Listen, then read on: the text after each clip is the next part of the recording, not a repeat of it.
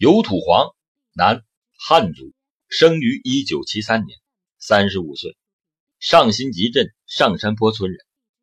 他曾经有过盗窃的前科，生过两个孩子。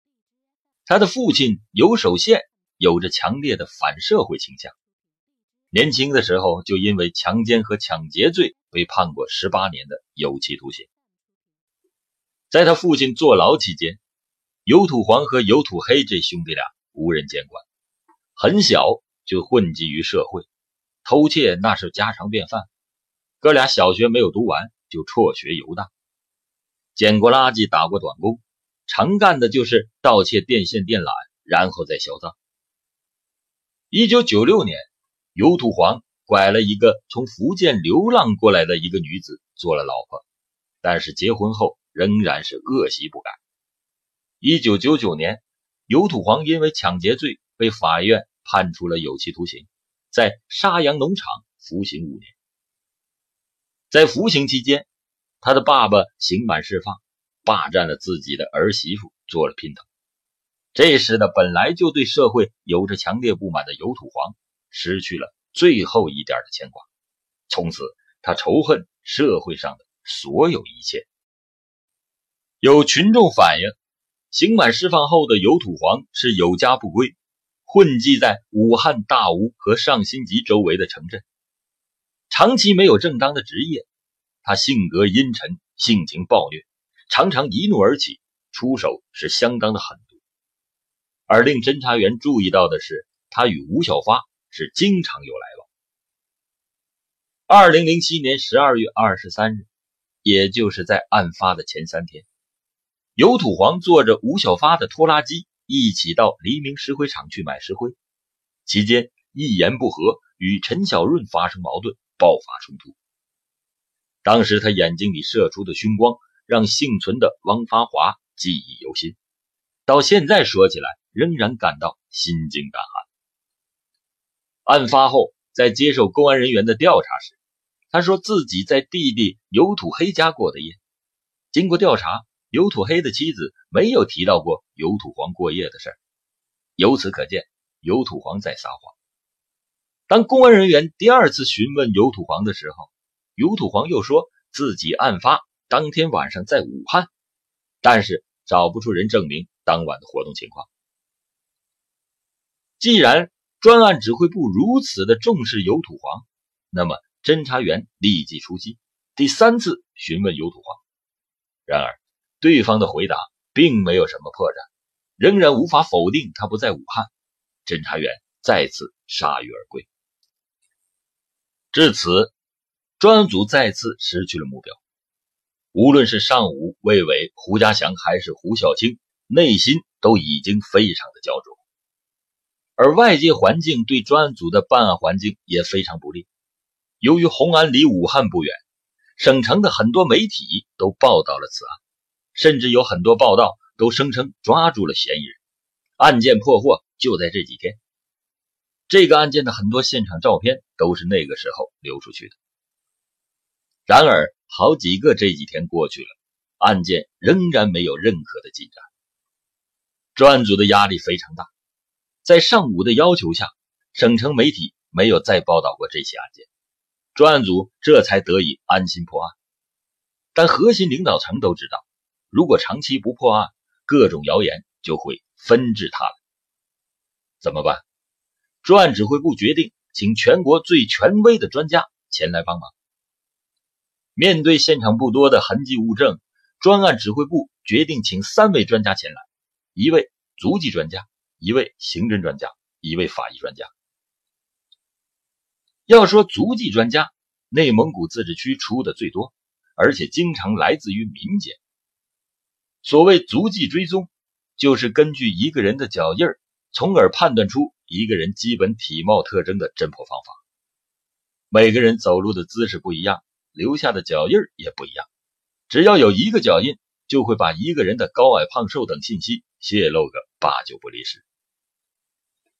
内蒙古曾经出过像马玉林、谢志学等非常优秀的足迹专家，而在二零零八年，有一个人的名声在警界越来越大，那就是来自内蒙古的董艳珍。董艳珍本是民间人士，并不是科班刑警出身，然而他却从小接触了这种技术，因为他的曾祖父董长存和祖父董世玉都是当地警界有名的足迹追踪专家，因此董艳珍从十六岁开始就协警破案，二十二年里直接间接破获各类大小刑事案件千余起，成为中国当代。足迹追踪学的旗帜性人物。最神奇的时候，就是在七天的时间内，在鲁豫两地协助当地公安机关连破四起重大杀人命案，帮助分析刻画人形十三起。二零零六年，山东莱芜、淄博等地连续发生蹊跷的命案，警方请来董彦珍，依靠足迹追踪的技术，成功的侦破了命案。然而，在警界，其实对足迹追踪术一直是有争议的，和测谎一样，这种证据没有足够的排他性，因此经常出现误判甚至冤案。足迹专家王清举给出的鉴定结论就曾经出过错，但在这起案件中，缺乏其他方面的抓手，也只能是先依靠足迹进行鉴定。只有通过足迹找到了重点嫌疑人，才能想办法通过测谎和作案时间排查等手段来甄别。而专案指挥部邀请刑侦专家，则是来解决现场问题。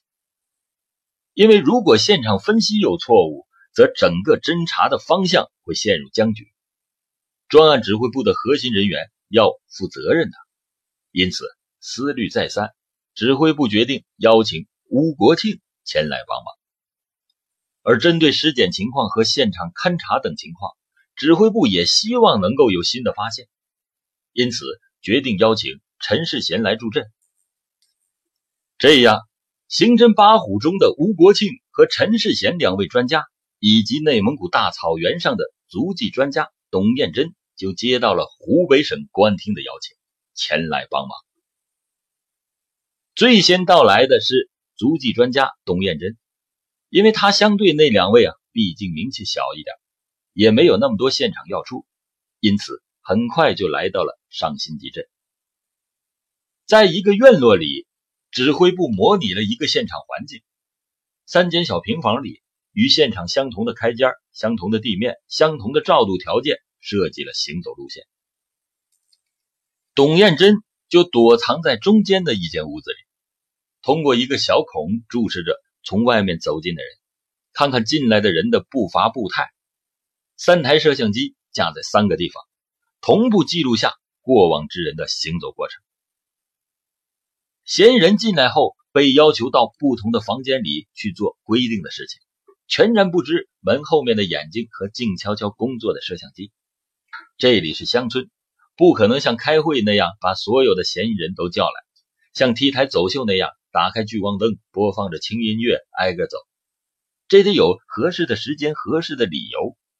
虽然可以强制性的传唤，但总不能一下子都到场，只能是传到一个追踪一个。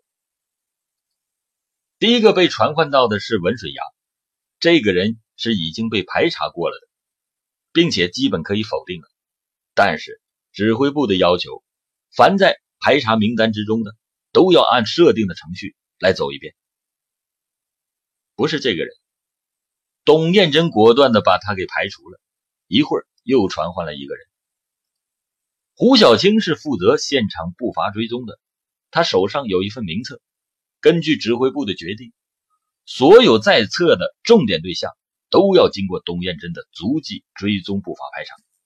但令胡小青惊讶的是，传唤来一个，否掉一个。几天下来。胡小青手头上的名册上面的四十八个嫌疑人都走了一遍。上午，胡小青、魏伟和胡家祥都没有从董艳珍的眼睛里看到一点点的希望，没有一个人符合。我认为凶手没有被纳入重点嫌疑人名单当中。这是董艳珍遗憾的离开红安时最后说的一句话。足迹不能像指纹那样具有唯一性。但董艳珍如此坚决，这也让专案组核心成员心里蒙上了一层阴影。但他们没有来得及沮丧，一个人的到来给他们来了一针强心剂，因为公安部刑侦八虎之首吴国庆来到了上新集镇。吴国庆是原公安部刑侦局的局长，指挥主持侦破过全国许多的大案要案，是警界公认的神探。然而，在天下第一悬案呼兰大侠之谜的侦破过程中，他也是没有什么更好的办法，最终留下了巨大的遗憾。大雪已经封锁交通有些日子了，去大别山的道路还没有完全恢复，上新集被白色。覆盖着路面结了冰，人走上去嘎吱嘎吱的叫着。吴国庆虽然年事已高，但精神不减当年。到达武汉的当天，便辗转来到了大别山下雪封冰冻的现场。他是见过世面的人，东北二王持枪杀人案、流窜豫陕苏皖的彭妙计团伙系列入室杀人抢劫案、湖南常德张军案。都是他指导侦破的。然而，虽然过去见证过许多的凶案现场，但吴国庆还是承认，像红安八十案这样的凶案还是十分罕见。吴国庆乘坐的车还没开过水泥厂就停了下来。吴老他要下车步行，他从村村通公路一路走过来，先爬上了公路边上的小山坡，朝四周一望。四周是白茫茫的一片。他们来到第一现场，上午尽量客观的描述当时的情景：摩托车在什么地方，人在什么地方，拖鞋在什么地方，说到哪里就走到那个地方，可谓详尽。乌老又来到石灰窑跟前，此时窑火已经熄灭，现场唯一的幸存者白狗也不见了。有人说他饿死了，也有人说他被人拖走吃掉了。但此时已经没有人注意到他了。乌老进入到了第二现场，他认真查看了现场，并对每个细节进行认真研判。之后，大家回到了红安县专案指挥部会议室，开始了专案组成立以来的第二次大型的案情分析会。众多刑警还是怀着极大的热情和期望，等待着北京来的专家能够有出人意料的发现。特别是上午，与其说是要找到新的突破口，不如说他是要缓解自身的压力。他要用国内顶级专家的视野验证自己的判断。